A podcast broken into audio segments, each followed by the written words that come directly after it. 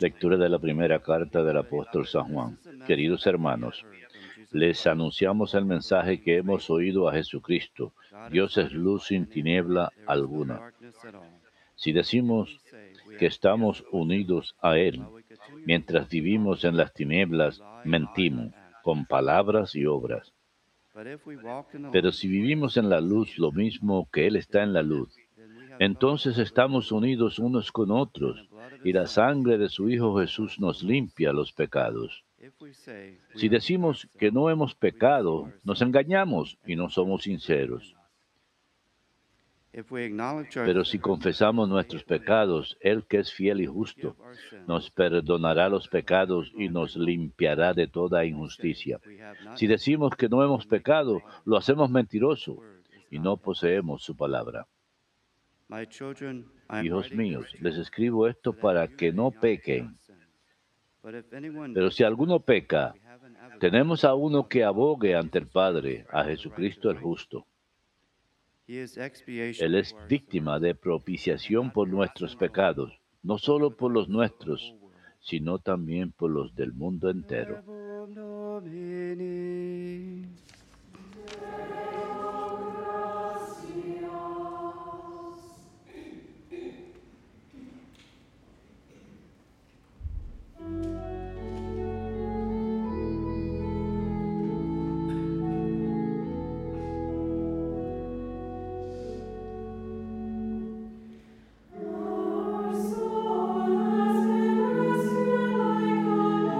Hemos salvado la vida como un pájaro de la trampa del cazador. Hemos salvado la vida como un pájaro de la trampa del cazador. Si el Señor no hubiera estado de nuestra parte cuando nos asaltaban los hombres, nos habrían tragado vivos.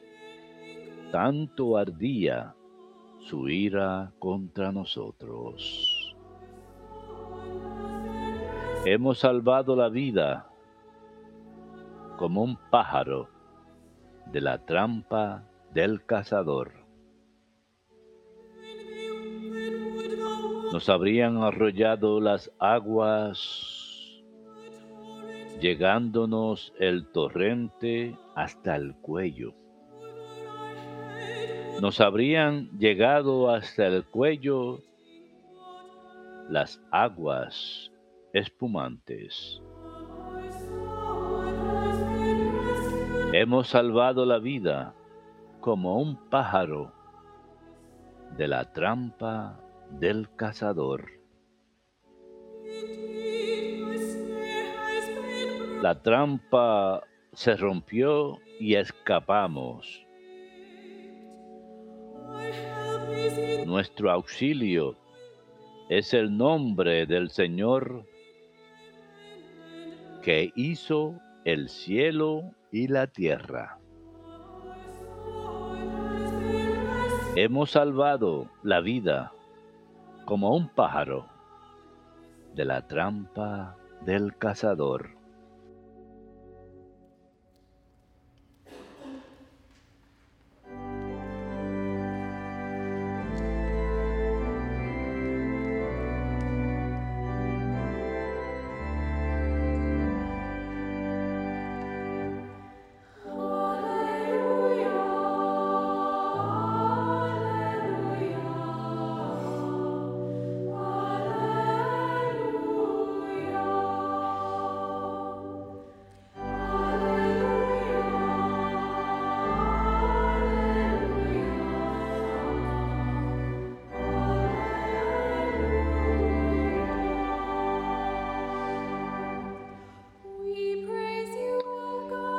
A ti, oh Dios, te alabamos.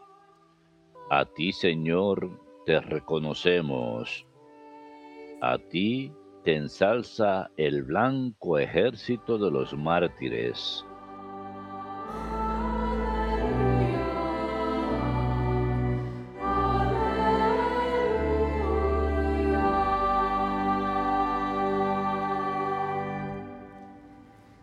Dominus vobiscum.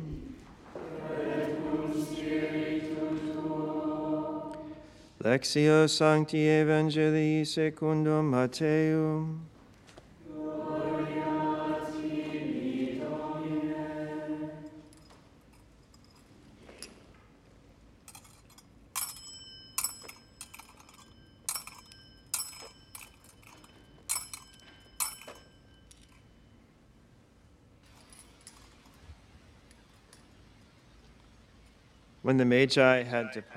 Cuando se marcharon los magos, el ángel del Señor se apareció en sueños a José y le dijo, levántate, coge al niño y a su madre y huye a Egipto. Quédate allí hasta que yo te avise, porque Herodes va a buscar al niño para matarlo. José se levantó, cogió al niño y a su madre de noche, se fue a Egipto y se quedó hasta la muerte de Herodes. Así se cumplió lo que dijo el Señor por el profeta. Llamé a mi hijo para que saliera de Egipto. Al verse burlado por los magos, Herodes montó en cólera y mandó matar a todos los niños de dos años para abajo en Belén y sus alrededores, calculando el tiempo por lo que había averiguado de los magos. Entonces se cumplió el oráculo, el oráculo del profeta Jeremías. Un grito se oye en Ramá, llanto y lamentos grandes. Es Raquel que llora por sus hijos y rehúsa el consuelo porque ya no viven.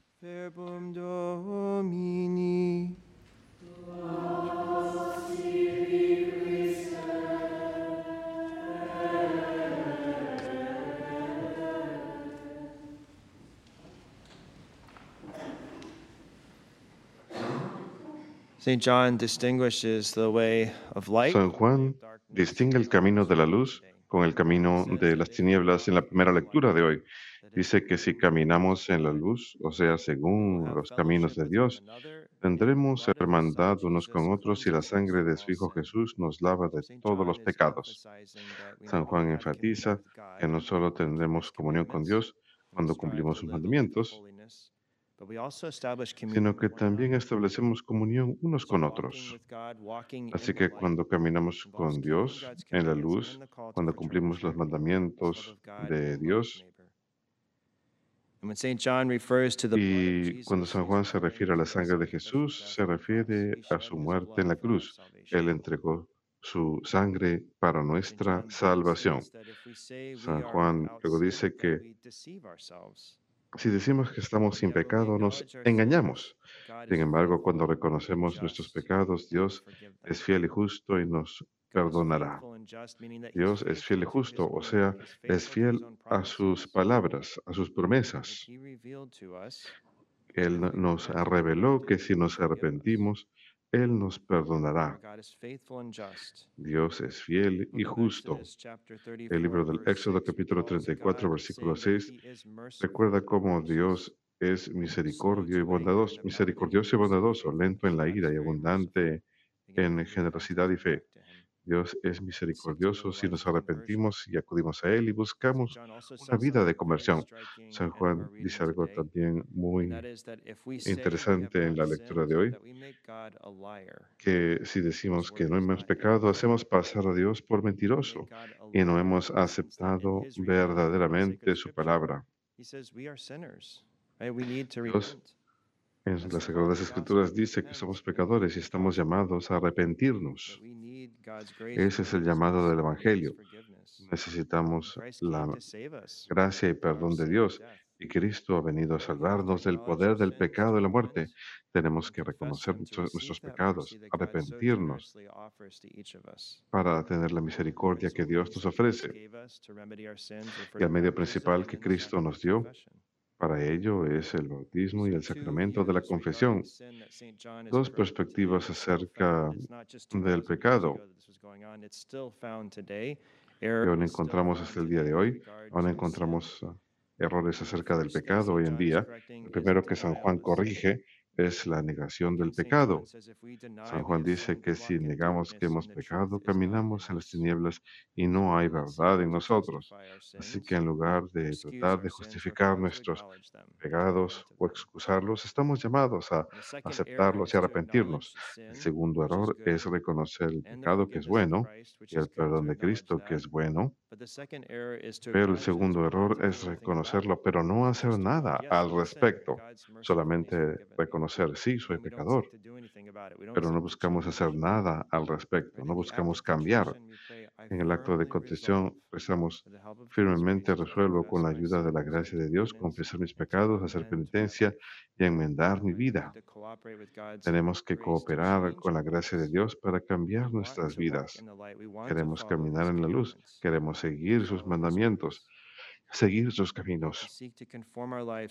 Tenemos que buscar imitar a Cristo, no solamente reconocer que soy pecador, que Dios es misericordioso, sino que San Juan nos dice en la lectura de hoy, les escribo esto para que no pequen. Tenemos esa motivación para cambiar nuestras vidas, para arrepentirnos, aceptar la misericordia de Dios y vivir en la luz. Dios es muy misericordioso y Cristo es nuestro defensor. Y caemos y nos ponemos de pie nuevamente, buscamos seguir otra vez a Cristo, obedecer sus mandamientos. Llega el Evangelio de hoy, escuchamos de la Sagrada Familia que huye a Egipto y el terror causado por Herodes, quien se sentía amenazado, pues mandó el asesinato de los santos inocentes. Y esa es la fiesta que celebramos hoy. Y este pasaje también conmemora la historia de Moisés en el Éxodo. Así como Moisés fue protegido del plan del faraón de matar a los niños hebreos, Moisés se vio protegido y Egipto tuvo un papel principal en cada uno de los planes de escape a la muerte de Moisés cuando fue adoptado en una casa egipcia que lo protegió del decreto del faraón. El Señor también fue llevado a Egipto para escapar del el edicto de muerte de Herodes. Es importante es que al igual que Moisés, el Señor estaba destinado a salvar a su pueblo, pero en este caso, como el Señor mismo, era de un mal mucho más grande, de la esclavitud del pecado. Así que la fiesta que celebramos hoy recalca la segunda mitad del Evangelio que escuchamos. Es el testimonio de los santos inocentes que sufrieron masacre por Cristo. Herodes sospechaba más y más acerca de otros que trataban de quitarle su poder. Y él cambió su testamento seis veces para nombrar diferentes hijos como sucesores, porque siempre se sentía amenazado. Incluso mató a su propia esposa, a su suegra y tres de sus hijos mayores por temor. Constantemente estaba en estado de sospecha y temor y terror de que había amenazas a su propio deseo de poder. Y su reputación fue tan mala que el gobernador de Siria dijo en cierta ocasión que él preferiría ser el cerdo de Herodes que el hijo de Herodes estaría más seguro. Y no es difícil ver cómo Herodes eh, estaba tan preocupado cuando los magos vinieron y le preguntaron, ¿dónde está el rey de los judíos que acaba de nacer? ¿Dónde está? Así que Herodes vio este niño recién nacido como un rival, como amenaza a su propio deseo de poder y control. No quería someterse al reino de Cristo. No quería someterse a nadie más. Él quería estar en control de todo. Y él hubiera hecho cualquier cosa para mantener su propia autoridad. Y vimos que lo hizo. Incluso rebajándose a masacrar muchos niños inocentes, niños varones de dos años para abajo, en la cercanía. Y Herodes estaba preparándose para, cuando estaba preparando esta masacre, Probablemente no se le ocurrió que estaba lidiando con Dios Todopoderoso, Creador del universo, y que no importa cuál esfuerzo hubiera hecho, Dios iba igual a hacer cumplir las profecías del Antiguo Testamento que él había revelado. Dios cumple sus promesas. Es fácil olvidar que a pesar que tenemos libre albedrío, Dios está en control total y nada sucede sin que Dios no permita. Nada. El Papa Benedicto XVI hizo la pregunta en una homilía una vez. ¿Hay algo de Herodes también en nosotros? Quizás nosotros también a veces vemos a Dios como una especie de rival. Cuando vemos a Dios de esa forma, terminamos sintiéndonos satisfechos e infelices, porque no nos permitimos ser guiados por Él, que es el cimiento de todo. Tenemos que quitar de nuestra mente y corazón la idea de la rivalidad, la idea de que para dar espacio a Dios es limitarnos. Hemos de abrirnos a la certeza de que Dios es el amor omnipotente que no nos quita nada, no nos amenaza. Más bien, Él es el único capaz de darnos la posibilidad de vida plena, de tener verdadera alegría. No vemos a Dios como una amenaza. Él quiere lo mejor para nosotros. Él sabe lo mejor para nosotros. Y Dios en su santa voluntad obviamente es nunca una amenaza. Si cooperamos con la gracia de Dios, podemos experimentar paz genuina y verdadera. Los santos inocentes fueron mártires verdaderos, a pesar que no sabían que estaban muriendo por Cristo. Que no estaban por debajo de la edad de la razón, tenían de dos años para abajo. Al derramar su sangre dieron testimonio de la encarnación de Dios fue un verdadero martirio, murieron por Cristo.